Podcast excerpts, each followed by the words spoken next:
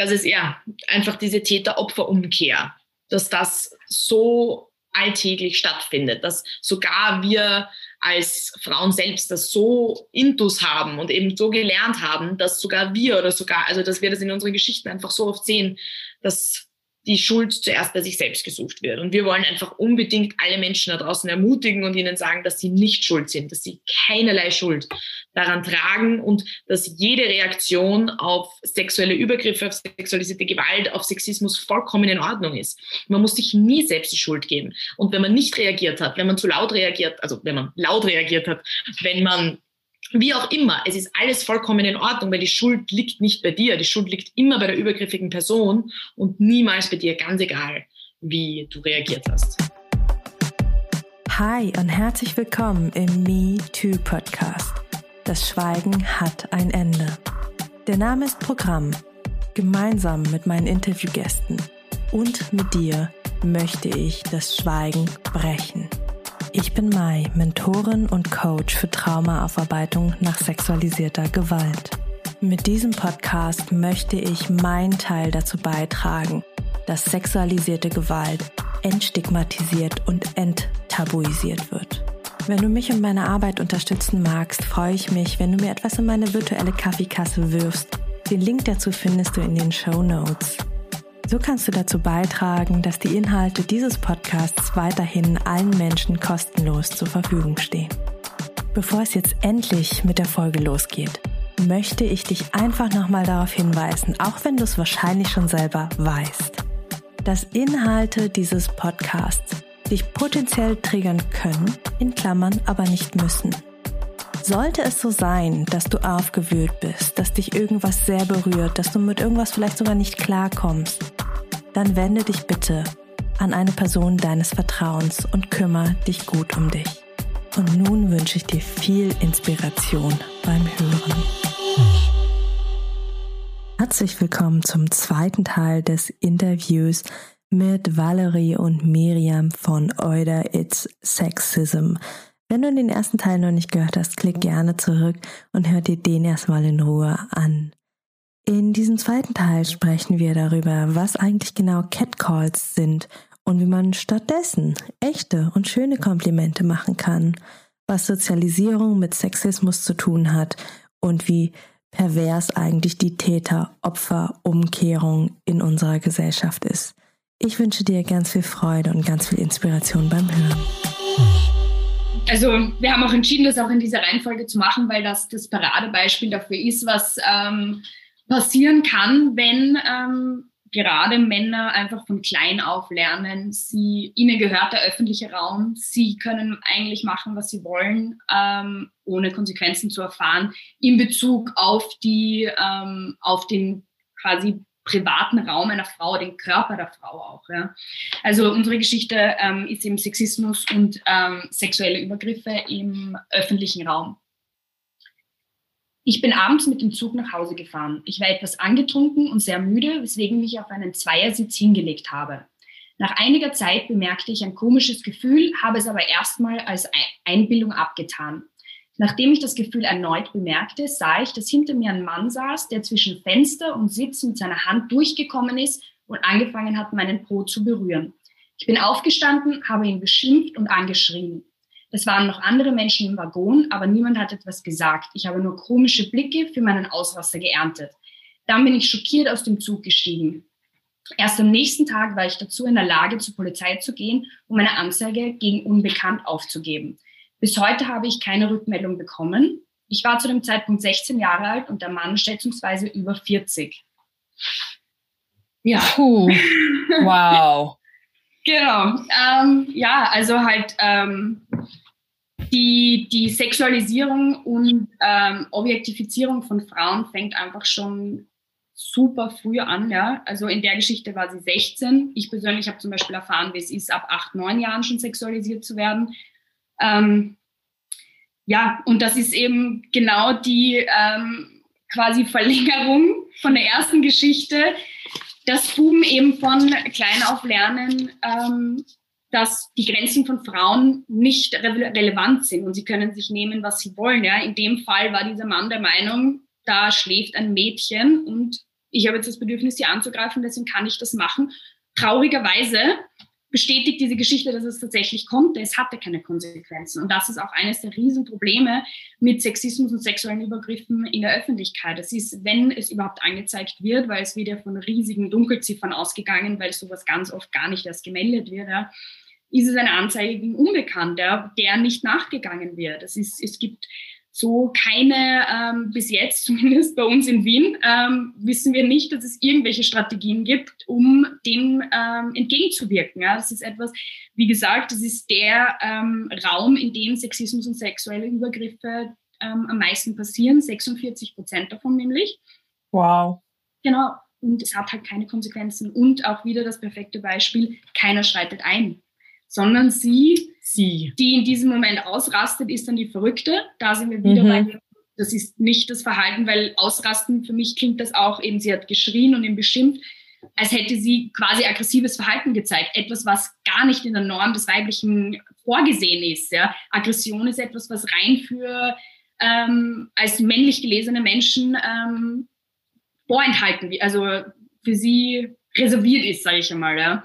Und ähm, Frauen diese Form von Emotionen ja gar nicht zeigen dürfen, äh, ohne dann eben als verrückt zu gelten. Ja. Also das finde ich, ist eben auch in dieser Geschichte auch so viele ähm, Aspekte drinnen, die halt aufzeigen, wie Frauen einfach gar nicht erst reagieren dürfen. Es ist so, die Männer erfahren keine Konsequenzen, ihnen gehört der öffentliche Raum. Sie können sich dort eben auch Catcalls sind ein sehr gutes Beispiel. Ja.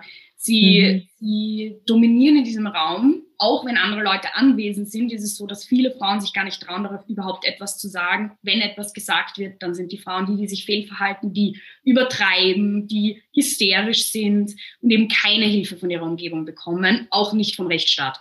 Ja. Ja. Genau, also und natürlich, es sind auch eben sexuelle Übergriffe, also dass man tatsächlich angegriffen wird, ist natürlich auch nicht die einzige Form von Sexismus in der Öffentlichkeit. Wie gesagt, ich habe auch schon ähm, Catcalls erwähnt, das ist auch eine Form von Sexismus in, im öffentlichen Raum.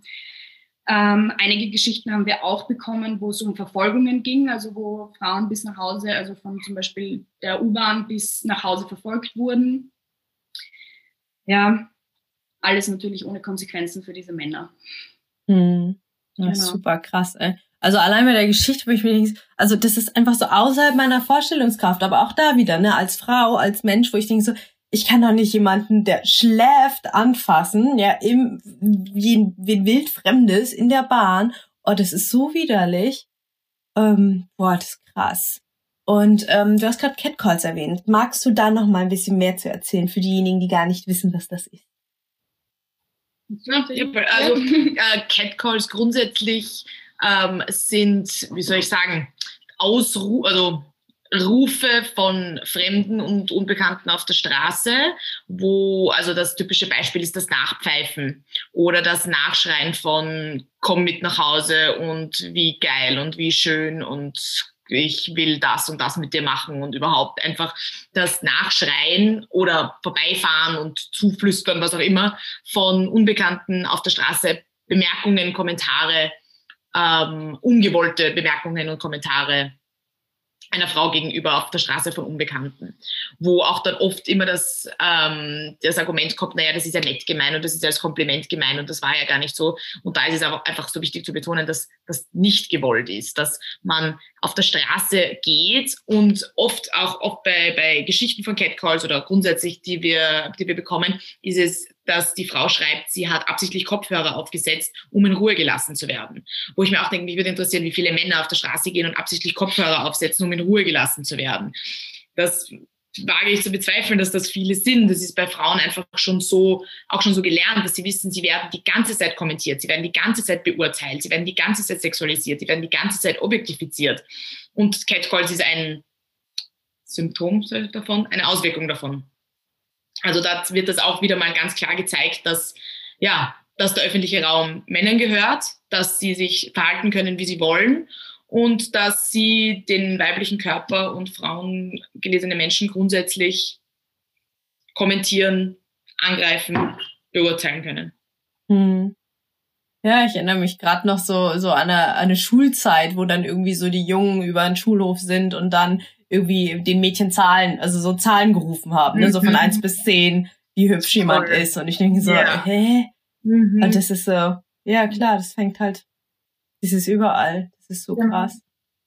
Ja, das ist halt auch eben das so, es kommen dann so oft Leute, auch wenn es eben ursprünglich Geschichten sind, wo es um erwachsene Menschen geht, ähm, fallen dann auch einfach so vielen Leuten Geschichten aus der Kindheit ein. Ja? Deswegen war es uns auch so wichtig, mit, der, mit dieser Geschichte und der sexistischen Sozialisierung zu beginnen, weil das einfach oft wird es weggetan als etwas, was nur Frauen passiert, die sich aufreizend kleiden und wo dann eh ihnen wieder die Schuld gegeben wird, weil ja, warum haben sie auch so einen kurzen Rock an oder so einen tiefen Ausschnitt? Ja?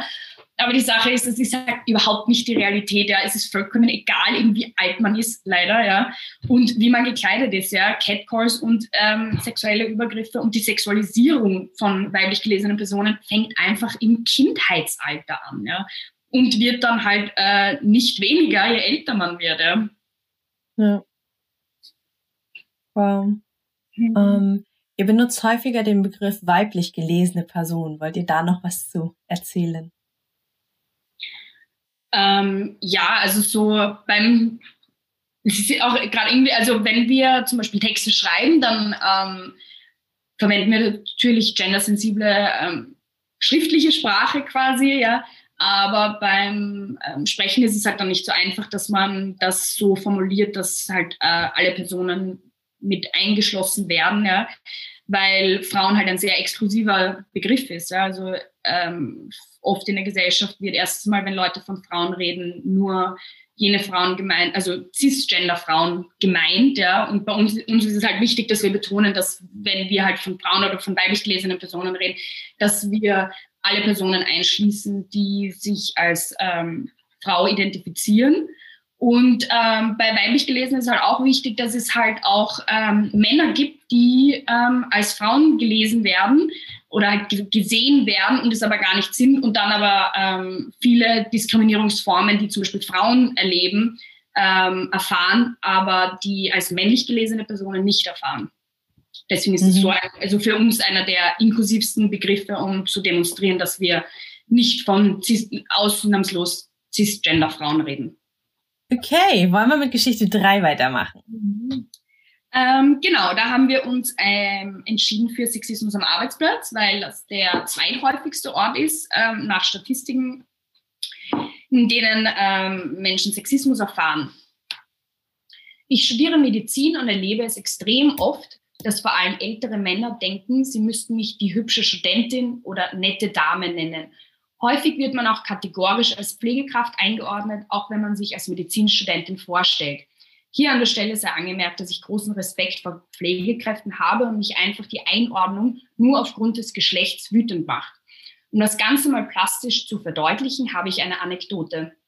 Ich ging gemeinsam mit dem Assistenzarzt ins Patientenzimmer zu einem älteren Herrn mit einer Drainage, die gezogen werden musste. Während der Patient nett mit dem Arzt plauschte, forderte er mich, Schwester, auf, doch sein Kissen aufzuschütteln. Ja, also ähm, die Verfasserin der Geschichte spricht das ähm, eigentlich eher auch in dem ersten Teil der Geschichte sehr deutlich an, dass ähm, im Arbeitskontext ganz oft Frauen ihre äh, Kompetenz abgesprochen wird. Also da muss man eben wieder wegen der sexistischen Sozialisierung den Care-Bereich rausnehmen, weil da sind ja Frauen besonders geeignet, weil sie ja so empathisch sind und so fürsorglich. Aber außerhalb des Care-Bereichs ähm, gelten, also auch, also nach Statistiken sind sogar Frauen der Meinung, dass ähm, Männer kompetenter sind. Das heißt, es kommt einfach ganz oft dazu, dass die Ideen von Frauen übergangen werden, nicht gehört werden. Aber wenn ein Mann dann genau dieselbe Idee äußert, also quasi einfach nachspricht, dann wird es gehört, dann wird es plötzlich als gute Idee angesehen. Ja? Also das Beispiel habe ich jetzt erwähnt, weil das eben auch immer wieder in Geschichten bei uns vorkommt. Ja? Ähm, hier bei diesem Thema ähm, ist es eben dieser, diese Trennung zwischen ähm, Ärzte, das ist ein, ein, ein angesehener Beruf, das ist etwas, was einfach Männern zugesprochen wird. Arzt sein ist etwas Männliches, ist, da muss man studiert haben, also halt ewig lang und die werden einfach gesellschaftlich ähm, sehr hoch angesehen. Ja. Und Pflegekräfte ähm, haben diesen sozialen und gesellschaftlichen Stellenwert eben nicht. Ja. Wo wir uns sehr freuen, dass auch diese Verfasserin explizit darauf hinweist, dass sie ähm, eben großen Respekt vor Pflegekräften hat. Deswegen wollten wir das dann auch nochmal explizit ansprechen. Gerade die Care-Arbeit, auch die bezahlte Care-Arbeit, ist etwas, wo ähm, ein ganz großer äh, Frauenanteil ist, da auch insbesondere Frauen mit ähm, Migrationshintergrund, mit Migrationsbiografie ähm, und auch eben diese Kombination aus ein sehr hoher Frauenanteil, ein sehr hoher Anteil an, an Frauen mit Migrationsbiografie ähm, führt dann auch dazu, dass ähm, die Arbeitsbedingungen besonders schlecht sind. Also es ist auch tatsächlich nachgewiesen worden, dass diese Verbindung dasteht. Also je höher der Anteil von Frauen in einer bestimmten Branche ist, desto prekärer werden die Arbeitsverhältnisse. Das wurde in vielen anderen Bereichen auch beobachtet. Ähm, unter anderem zum Beispiel haben wir letztens erst gelesen im Bereich Human Resource, was auch faszinierend ist. Früher war das ein sehr männlich dominierter Bereich, jetzt ist es ein, ähm, ein Bereich, wo sehr viele Frauen tätig sind. Und seit dieser Entwicklung sind die Gehälter in diesem Bereich ganz stark runtergegangen. Ja. Krass.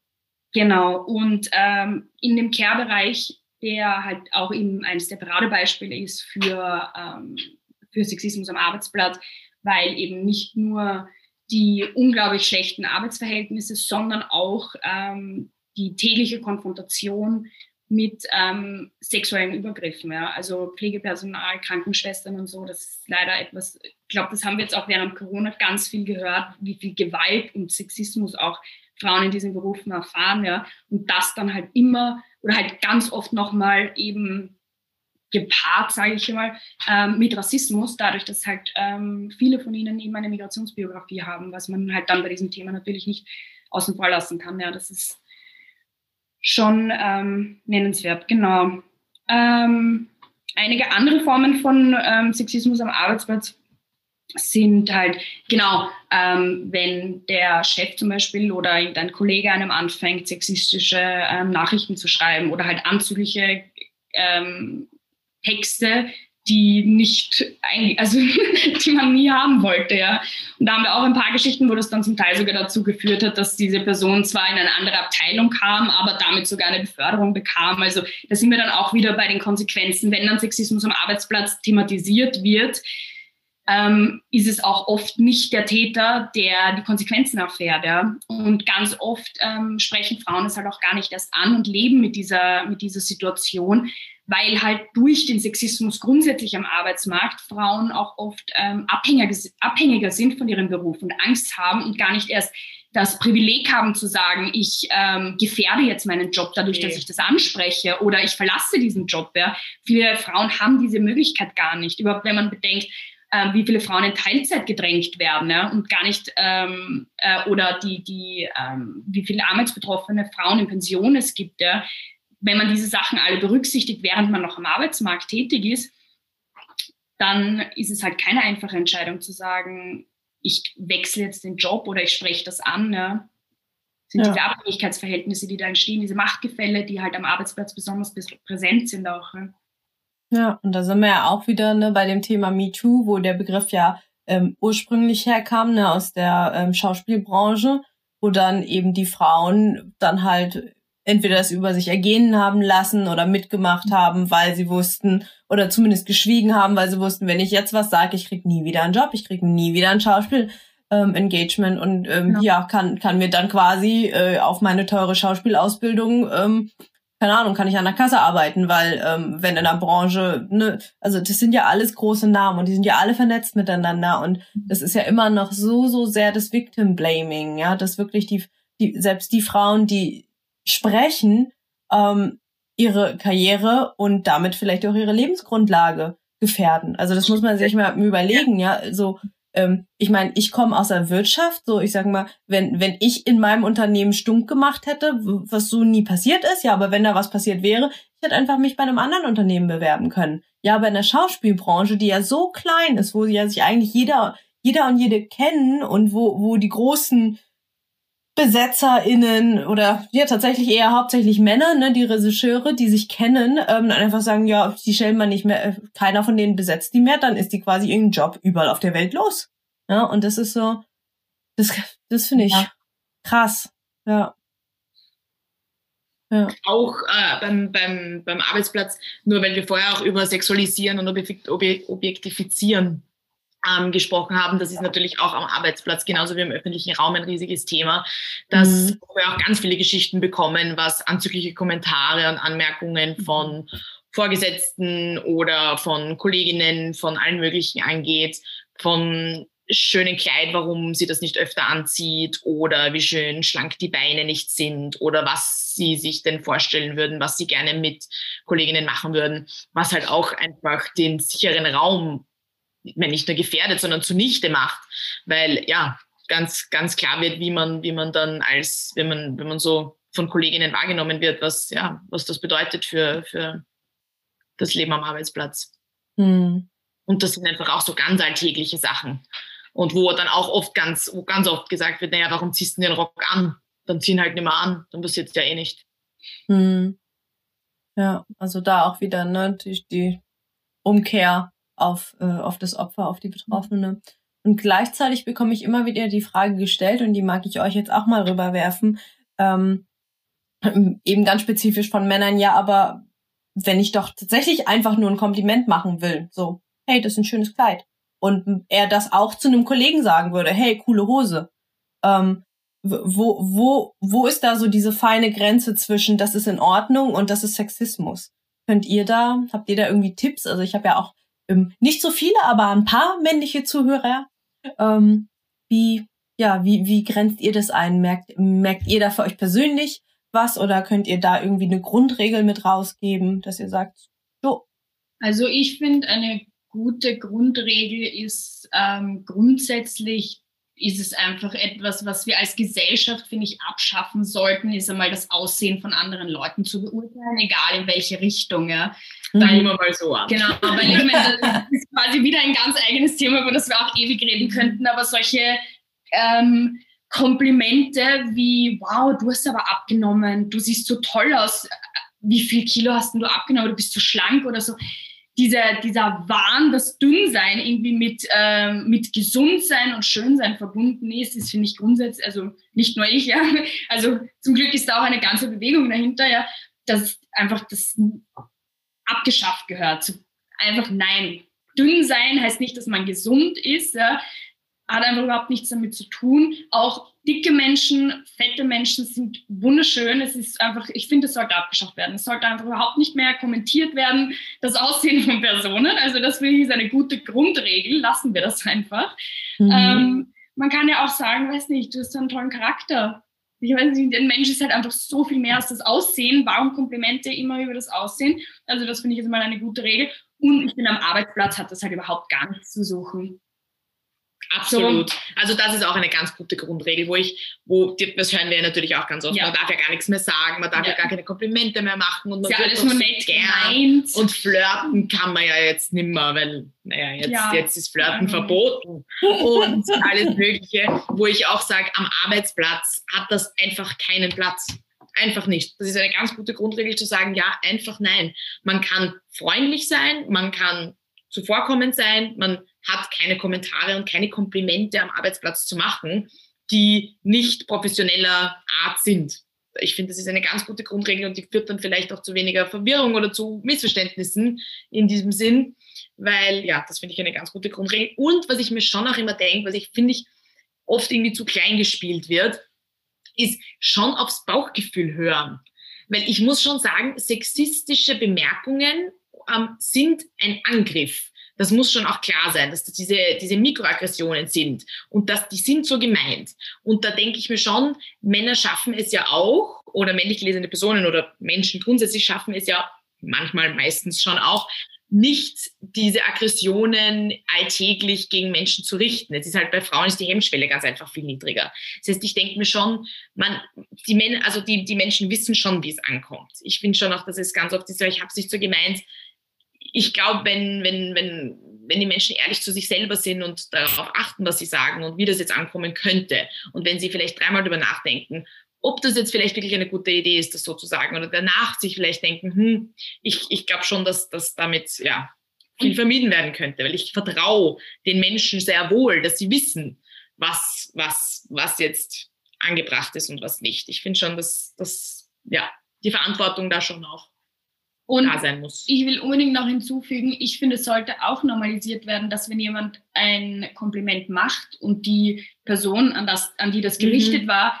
ähm, also äh, zeigt oder sagt, dass sie sich unwohl damit fühlt oder dass das unpassend war, ja, dass es dann nicht ein ist, so, Entschuldigung, so habe ich das aber nicht gemeint, was tust du dir eigentlich an, sondern dass eine ehrliche Entschuldigung kommt und aus dieser Situation gelernt wird, weil die Definition von einem Kompliment ist, dass es eine andere Person, die, an die man dieses Kompliment richtet, sich besser fühlen soll. Und wenn das nicht der Fall ist, sondern es wird als Belästigung empfunden oder die Person fühlt sich unsicher oder es ist eine unangenehme Stimmung, ja, dann ist es auch kein Kompliment, weil dann hat es einfach seinen Zweck überhaupt nicht erfüllt. Ja. Und wenn diese Person dann, dann das auch sagt oder zeigt, ja, dass das auch akzeptiert wird und dass sich auch dafür entschuldigt wird und das dann nicht mehr passiert. Es ist ja nicht so, als wäre es so, dass wir so die bösen Frauen sind, ich weiß nicht, die gar nicht mehr, weiß nicht, mit denen man überhaupt nicht mehr reden darf oder so. Ja, so ist es halt auch einfach nicht. Aber wenn man sagt, das ist halt auch einfach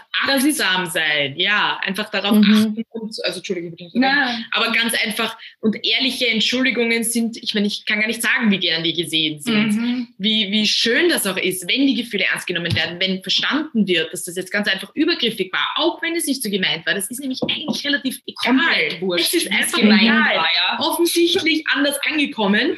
Passiert ja auch in verschiedenen anderen Kontexten, wo man ganz einfach sagen kann, okay, achtsam sein, darauf reagieren und sagen, tut mir leid. Offensichtlich ganz anders angekommen, als ich es wollte, passiert nicht nochmal.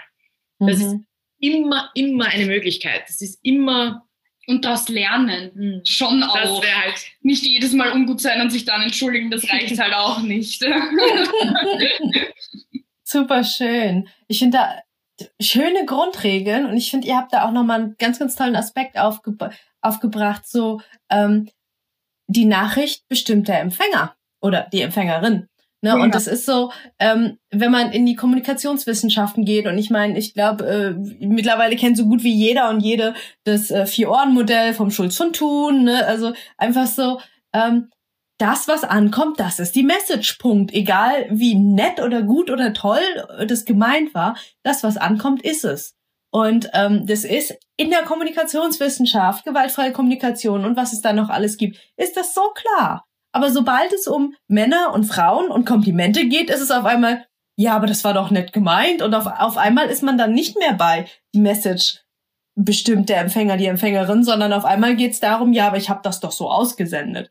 Und das ja. ist so, ähm, hä, Moment, ne? Und so, so wieder so total verdrehte Welt und wieder nur genau bei diesem einen Thema.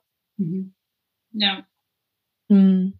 Absolut. Aber da kann ich dann auch gleich, also so das, das vierte, was wir gerne erzählen würden, was eben nicht wichtig ist, diese Schuldzuweisungen. Ja, lass uns da reingehen nämlich nicht drei, also haben wir keine Geschichte rausgesucht, sondern wir haben drei Zitate, drei letzte Sätze von Geschichten genommen, mhm. um zu zeigen, wie, wie wir diese Schuldzuweisungen erleben. Mhm. Und zwar, ähm, danach ging ich aufs Klo, sperrte mich ein und war wie gelähmt. Ich fühlte mich schmutzig, benutzt und schuldig. Es hat sechs Jahre gedauert, bis ich verstand, dass dieses Erlebnis nicht mir selbst zuzuschreiben ist und dass ich nicht die Schuldige bin. Mhm. Nächste Geschichte. Ich konnte nicht anders als zu weinen anzufangen. Ich habe mich so gedemütigt und wütend und verletzt gefühlt und tue es heute noch. Ich hatte nichts Besonderes an. Ein T-Shirt und eine lange Jeanslatzhose. Sie hm. begann zu schmunzeln, musterte mich von oben bis unten und entgegnete mir allen Ernstes, so wie du dich anziehst, darfst du dich nicht wundern, wenn du so behandelt wirst. Ist ja praktisch eine Einladung.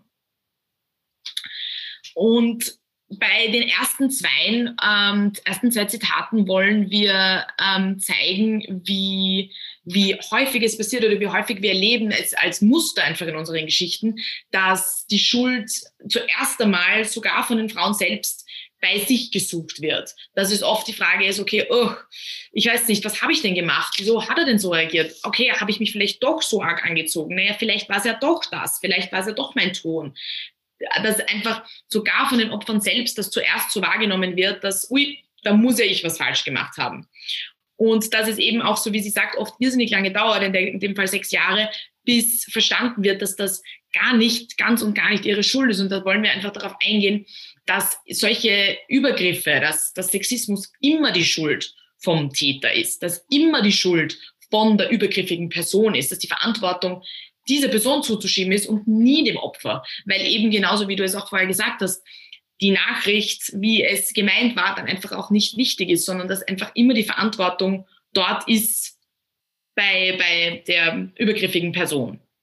Mhm. Und da kommt es eben auch zum Victim Shaming, wie du das vorher auch schon gesagt hast, dass es einfach auch viel leichter ist, eben wieder aufgrund unserer Sozialisierung, dass es einfach so leicht ist zu sagen, ja, ähm, es muss ja die Frau schuld sein, weil ja, das ist ja klar, dass der, dass der Mann nichts falsch gemacht haben kann, dass sie schuld sein muss, so aufgrund unterschiedlichster Sachen. Auch sie war zu betrunken oder sie ist ja mitgegangen. Sie hätte das ja wissen müssen. Sie hätte ja wissen müssen, dass dieser Mann so ist. Sie hätte wissen müssen, dass das ja. passiert. Ähm, viele ähm, Sachen eben wie, sie war halt betrunken, deswegen ist sie selber schuld, wird ja dann wieder umgekehrt bei Männern als Rechtfertigung verwendet, warum das ja eh nicht er war, weil er war so betrunken. Das kann man natürlich jetzt ihm nicht böse sein, ja. Aber bei der Frau ist es selber schuld. Sie war auch betrunken, hätte sie halt nicht getrunken, ja. Mhm. Kommt halt auch rein. Ne? Mhm. Absolut, ja. Das ist ja einfach diese Täter-Opfer-Umkehr, dass das so alltäglich stattfindet, dass sogar wir als Frauen selbst das so intus haben und eben so gelernt haben, dass sogar wir oder sogar, also dass wir das in unseren Geschichten einfach so oft sehen, dass die Schuld zuerst bei sich selbst gesucht wird. Und wir wollen einfach unbedingt alle Menschen da draußen ermutigen und ihnen sagen, dass sie nicht schuld sind, dass sie keinerlei Schuld daran tragen und dass jede Reaktion auf sexuelle Übergriffe, auf sexualisierte Gewalt, auf Sexismus vollkommen in Ordnung ist. Man muss sich nie selbst die Schuld geben. Und wenn man nicht reagiert hat, wenn man zu laut reagiert, also wenn man laut reagiert hat, wenn man wie auch immer, es ist alles vollkommen in Ordnung, weil die Schuld liegt nicht bei dir. Die Schuld liegt immer bei der übergriffigen Person und niemals bei dir, ganz egal, wie du reagiert hast. Amen. richtig, richtig gut. So, so wichtig, das einfach mal ganz klar zu haben. Es ist auch einfach wirklich, also wir hätten noch ich glaube, 200 solche Zitate mhm. rausholen können. Ja. Es ist leider das, ist wirklich so das eine Thema, das ständig wiederkommt, dass sich so viele der Verfasserinnen selber die Schuld geben oder es gar, äh, die Schuld gar nicht explizit ansprechen, sondern dann eben noch dazugeben, sowas wie ein, ich hatte ganz normale Kleidung an, so als trotzdem noch das Bedürfnis hatten, das dann dazu zu schreiben, so meine Kleidung war es eh nicht. So alleine, dass sie dieses Bedürfnis hatten, diese Informationen reinzunehmen. Das ist halt eben auch so das Interessante, was halt zum Teil eben nicht dort steht, aber trotzdem gesagt wird in den Geschichten. Ja, ist auch so relevant und einfach dieses sich selbst die Schuld geben, sich selbst hinterfragen, ist einfach leider, zieht sich ja durch wirklich die Mehrheit der Geschichten. Ja. Hm. Aber das ist wirklich auch eines unserer ganz großen Ziele, einfach mhm. zu zeigen, okay, wir sind nicht allein damit. Es passiert ganz, ganz, ganz, ganz vielen Menschen und wir wollen einander ermutigen, wir wollen einander ja, Mut zusprechen und ganz einfach zeigen, ja, dass wir zusammen stark sind und allen zeigen, okay, wir sind nicht schuld. und ja. Das ist richtig, richtig gut. Und ich denke, da da, da haben wir auch genau die gleiche Message. Bei euch ist es der Sexismus, bei mir ist es noch spezialisierter, die sexualisierte Gewalt, eben Missbrauch und Vergewaltigung. Und auch hier das Motto, ne, Me Too, das passiert jeder von uns tagtäglich und wir sind nicht alleine, wir sind viele und zum Glück werden immer mehr von uns laut. Ja, das ist genau. Mhm. So wow. wichtig, ja. Und ähm, eine abschließende Frage, die tatsächlich sehr häufig in unterschiedlichen Variationen aufkam. Ähm, wie kann man sich wehren? Wie kann man ähm, entgegnen? Was, was kann man sagen, wenn man merkt, oh, das war jetzt sexistisch? Oder egal, ob es quasi auf einer Mikroebene ist, wo man einfach nur merkt, es ist unangenehm, oder eben auf einer großen Ebene, wie zum Beispiel das Antatschen. Wie kann man dem was entgegensetzen, wenn man mitten in dem Moment ist? Äh, naja, also es ist schwierig zu beantworten, weil es, ich meine, es gibt keine Antwort, sage ich jetzt einmal so, weil es kommt ganz einfach darauf an. Ich würde jetzt einfach sagen, wie du willst. Du mhm. kannst reagieren, wie du willst. Wenn du möchtest, sprich es an. Wenn du nicht möchtest, tu es nicht. Es kommt ganz einfach darauf an, wie du dich in der Situation wohlfühlst. Es gibt schon natürlich einige Strategien, sage ich einmal, die wir immer wieder auch von in, in Umfragen und ganz einfach so im Leben mitbekommen haben, zum Beispiel das Nachfragen. Das geht besonders bei sexistischen Witzen oder bei, bei Anmerkungen, die so nebenbei passieren, dass man die Menschen bittet, sich nochmal zu wiederholen. Und oder zu erklären, oder zu erklären. So, das verstehe ich nicht. Genau. Was, was willst du mir damit sagen? Genau, weil dann wird es oft unangenehm. Dann wird es oft, hm, naja, warte mal, noch einmal sagen, ist halt ja. doch peinlich. Und genau. es genau mhm. erklären ist dann noch peinlicher und dass das eine ganz gute Strategie ist, wo, wo viele Menschen schon gesagt haben, okay, ja, das, das machen sie gerne, um, um, um irgendwie einer direkten Konfrontation zu entgehen, aber doch etwas gesagt zu haben, sozusagen. Mhm. Was ich ganz wichtig finde, ist, ganz egal nachdem, also ganz egal wie man reagiert hat, wichtig ist halt auch, dass man danach etwas macht, dass man sich wohl damit fühlt. Das heißt, vielleicht irgendwie darüber reden, vielleicht das aufschreiben, vielleicht diese Wut, die man in sich hat, irgendwie rauszuschreien, alles Mögliche zu machen, dass man danach irgendwie, ja, sich, sich das irgendwie abschließen kann, sage ich einmal. So, dass, dann, dass man danach, ja, einen Weg für sich selbst findet, um, um damit umzugehen. Mhm. Aber ja, wie gesagt, ganz egal. Das war bei mir zum Beispiel jahrelang super präsent, dass äh, dieses Gefühl der, der Aggression und der ähm, Hilflosigkeit, ähm, wenn ich nichts gesagt habe. Und es hat mhm. wirklich, also ich glaube, 24 Jahre gedauert, bis ich das erste Mal auf ähm, eine sexistische Aussage oder ein Angreifen oder so wirklich was gesagt habe. Ich glaube, ich war 24 oder vielleicht sogar 25. Ähm, und das war das erste Mal, dass ich diese Aggression nicht in mir hatte. Und oft ist es unangenehm geworden, weil natürlich dann mir die Schuld dafür gegeben wurde oder ich dann als die Brüde dargestellt wurde, die keinen Humor hat und was auch immer, vor der man eh nichts sagen darf. Das bin ich grundsätzlich. ähm, genau. Ähm, aber ich habe einfach gemerkt, wie befreiend das für mich war. Dieses Gefühl so, ähm, tatsächlich was zu sagen, hat mir einfach wirklich geholfen, egal wie unangenehm die Situation dann war, auch für Beteiligte, ja, weil oft ist es dann so, dass wenn man in einer Runde ist und man will quasi einen netten Abend haben und ich sage dann, du, nein, so sicher nicht, dass es für alle unangenehm ist. Und dann bin ich die, die schuld ist quasi. Oder viele, vielen kommt das so vor, dass man dann halt schuld ist daran, dass der Abend jetzt nicht nett ist. Ja. In echt ist es die andere Person. Ich bin nur die Person, die aufgezeigt hat, dass es gerade nicht in Ordnung ist, was passiert. Und das ist so wichtig, dass man sich das immer wieder sagt. Etwas, womit wir auch kämpfen, dass wir immer die sind, die darauf hinweisen und etwas sagen. Ja. Aber es ist, ich, also mir bringt es wirklich viel auch für meine Mental Health, sage ich einmal, ja, weil ich das als sehr befreiend auch sehe, dass ich diese Sachen nicht mehr runterschlucke. Mhm. Man kann sich ja vielleicht auch ein bisschen vorsichtig herantasten. Also ich meine, wie gesagt, das ist also alles ein Prozess, wo wir keinesfalls Expertinnen sind, sondern mhm. wo, wo wir alle einfach irgendwie versuchen, einen Weg zu finden, damit umzugehen.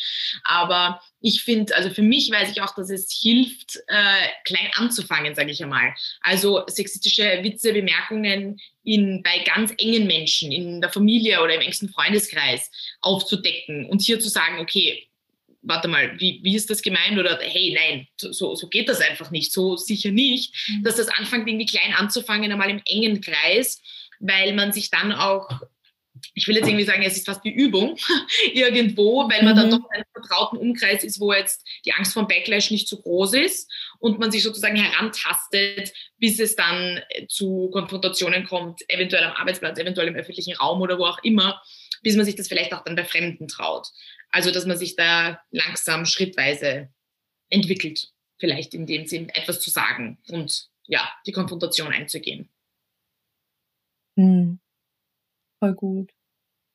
Voll die schönen Tipps. Was ich dann noch kurz hinzufügen möchte, ist, dass es ähm, oft dann auch ähm, diesen inneren Druck gibt, dieses so, man muss eigentlich was machen, weil man erkennt die Muster, man, man erkennt den Sexismus, man versteht ihn und ähm, dann dieser Druck ist, okay, ich muss aber was sagen, weil sonst bin ich ja mitverantwortlich, dass der reproduziert wird. Und ich finde, das ist halt auch so wichtig, dass ähm, gerade Frauen, weiblich gelesene Personen sich diesen Druck nicht machen, weil es ist eben nicht die Verantwortung jeder einzelnen Frau gegen Sexismus anzukämpfen. Ja, und schon gar nicht zu 100 Prozent der genau, Zeit, die ganze Zeit auf der Hut zu hm. sein. Ja, genau. Es ist so, wenn du dich in dieser Situation dafür entscheidest, nichts zu sagen, dann ist das vollkommen in Ordnung. Ja. Es ist, ist so wichtig, dass ähm, dieser Druck nicht gegeben ist. Weil das ist auch etwas, was in der feministischen Community oft vorgeworfen wird, so, wir wollen, dass alle, weiß nicht, radikal werden und so. Es ist so, nur weil wir sind,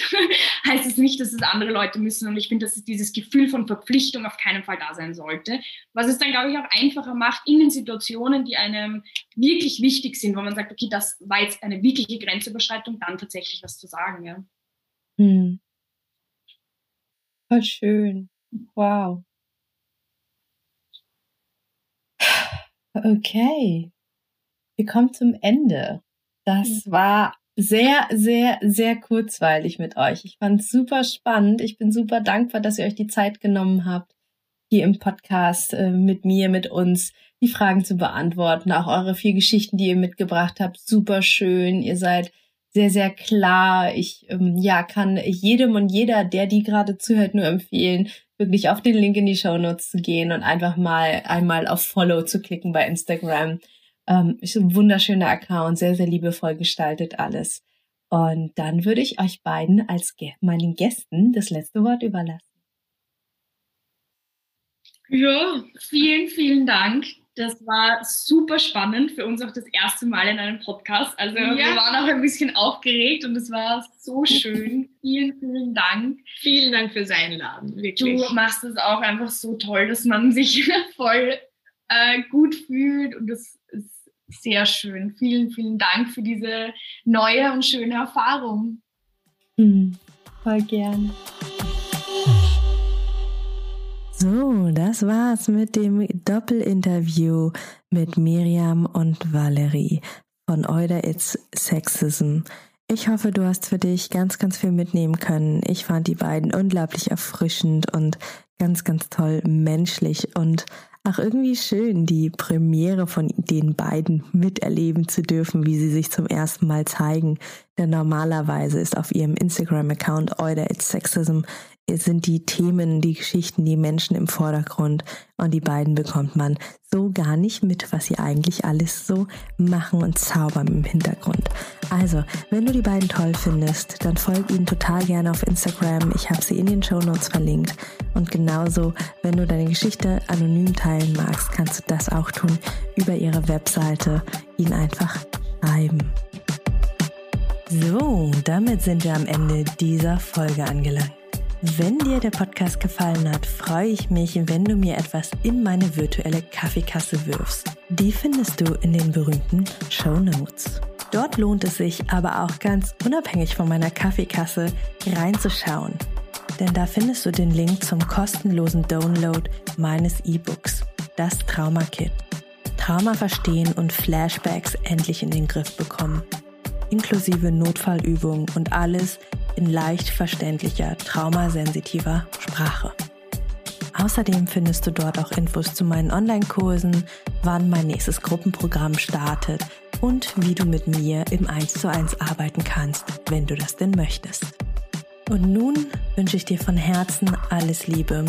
Wir hören uns in der nächsten Folge wieder. Alle zwei Wochen montags erscheint hier eine neue Podcast-Folge. Und vergiss bis dahin nicht, Du bist nicht alleine.